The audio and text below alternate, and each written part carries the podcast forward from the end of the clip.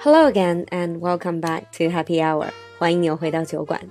This is the fifth day of the Chinese New Year, and it carries a special meaning. I'm sure a lot of you have been sharing images of the god of wealth on social media today. Because according to traditional beliefs, this is the day that we're supposed to welcome the god of wealth into our homes.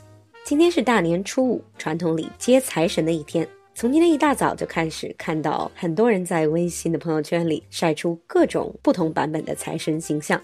财神，or literally translated into God of wealth or God of prosperity, apparently they come in all directions, mainly five center, east, west, north, and south.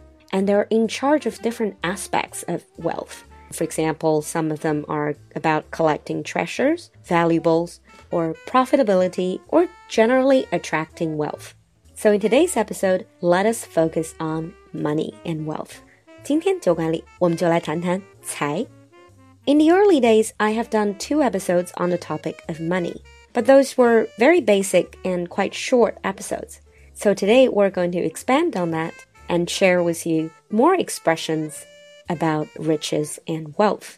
And also, we're going to take a look at some of the most common sayings and proverbs in English. So, on with today's show. First of all, let me give you a list of words. Now, listen carefully cash, buck, quid, funds, capital, riches, bacon, green, dough. Didn't quite catch that? I will do it again. Cash, buck, quid, funds, capital, riches, bacon, green, and dough.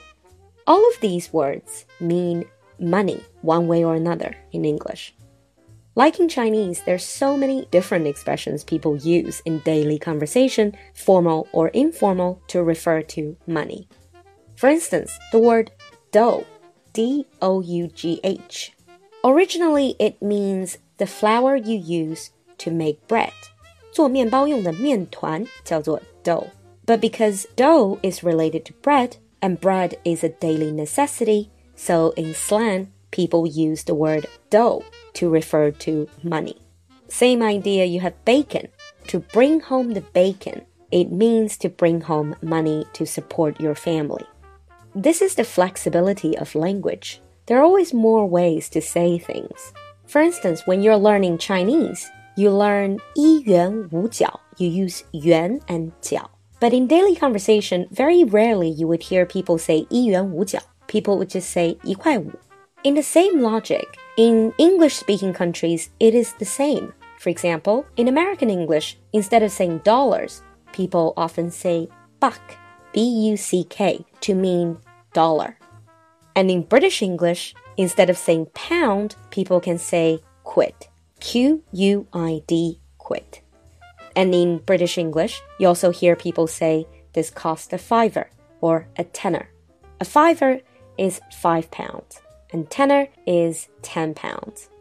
And in both British English and American English, you hear people say, oh, this cost me five grand. So here, a grand means $1,000 or 1,000 pounds. Grand These day to day expressions, the best way to pick them up is to maximize your input by reading more, listening to more materials, and watching more materials. And you learn it naturally. So, those were different ways of saying the word money. Since today is about God of wealth, let's talk about how to express I have money. 怎么样说有钱? The very simple word you learned are things like rich or wealthy. But there are so many different ways in English to express similar meaning. You can say, I am comfortable. Here, comfortable, if you're talking about money, it means maybe I'm not super rich, but I live a very comfortable life and I can afford things that I want. 生活舒适，不用为钱发愁. I'm comfortable. Usually, if people want to be nosy and ask me how much I earn, I would tell them, I'm comfortable give them a very vague answer. And instead of saying rich, you can also use words like well to do or well off. You can say he is well to do or well off. This means rich, but not super rich. Alternatively, you can say someone is flush with money. Flush. F L U S H. This means they have enough, they have a lot of. So flush with money, they have a lot of money. In slang, 在俚语里, there is a very common expression loaded. L O A D E D. So if you say, oh, he's loaded, that means he is super wealthy. We can also use this obviously in a jokey way. You can say, you bought another new car? You must be loaded. And these are common expressions, but sometimes when we look at people like Jack Ma or Middle Eastern prince, people who are so, so rich, we can say they are filthy rich or stinking rich. And this is very interesting because filthy, F I L T H Y, this means dirty. But here it doesn't really carry a negative meaning. It's more as a joke when you say he's filthy rich or stinking rich. It's more like, oh, why can't I have what he has? 羡慕嫉妒恨的这种感觉，说，哎，这个人富得流油 ，he is filthy rich or she's stinking rich. Now, there are different types of money. There's the money you earn, there's the money that you were born with. So some people that are lucky enough to be born in a very wealthy family. Then you can say he or she is from money. That means they're from a rich family. By far, we've been looking at very much spoken language. In written language, you might also see words like affluent, A F F L U E N T. Affluent basically means wealthy, but is more written. So you can say they are from an affluent family. Affluent family, 富裕家庭.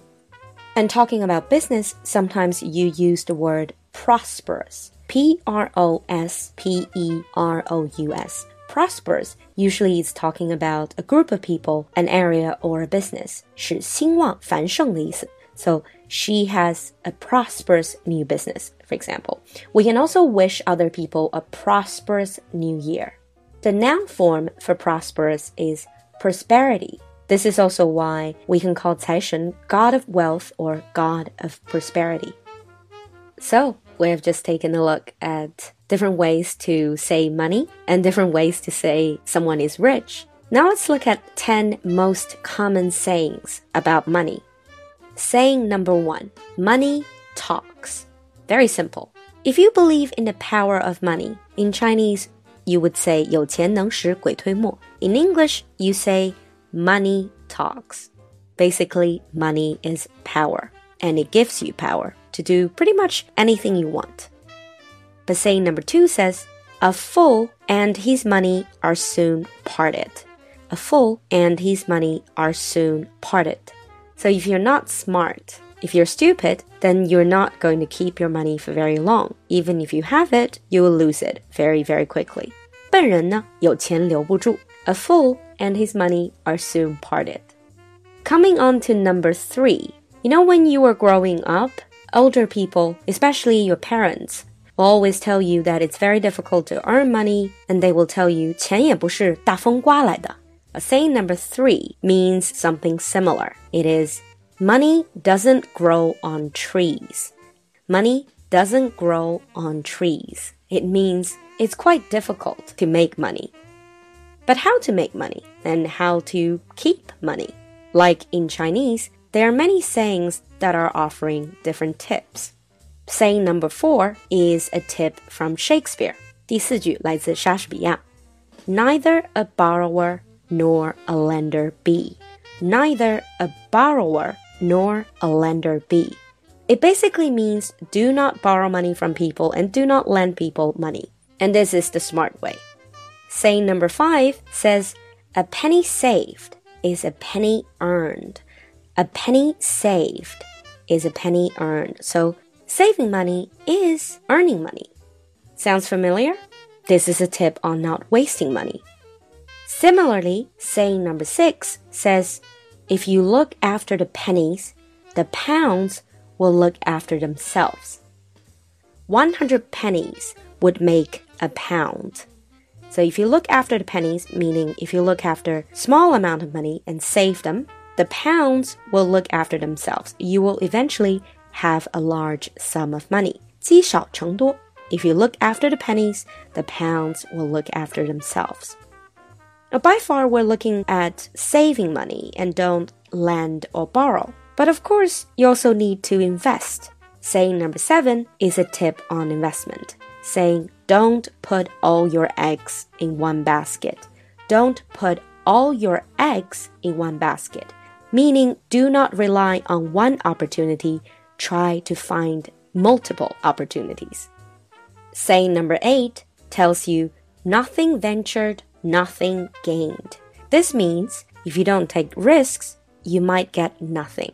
不冒险就没有收获，有点像我们的不入虎穴焉得虎子。This can serve as an investment tip. Obviously, higher risks might lead to higher returns. Now we're coming to the last two sayings about money. And these two are general attitudes towards money. Number nine says, Money is a good servant, but a bad master. A good servant, but a bad master. If we can make money work for us, that's very good. But if we let money rule our lives, they become terrible masters. 金钱是善仆，也是恶主。It's all about how you see it and how you use it. The last saying of the day is very similar to something that we say in Chinese. This is, you can't take it with you when you die or when you go. You can't take it with you.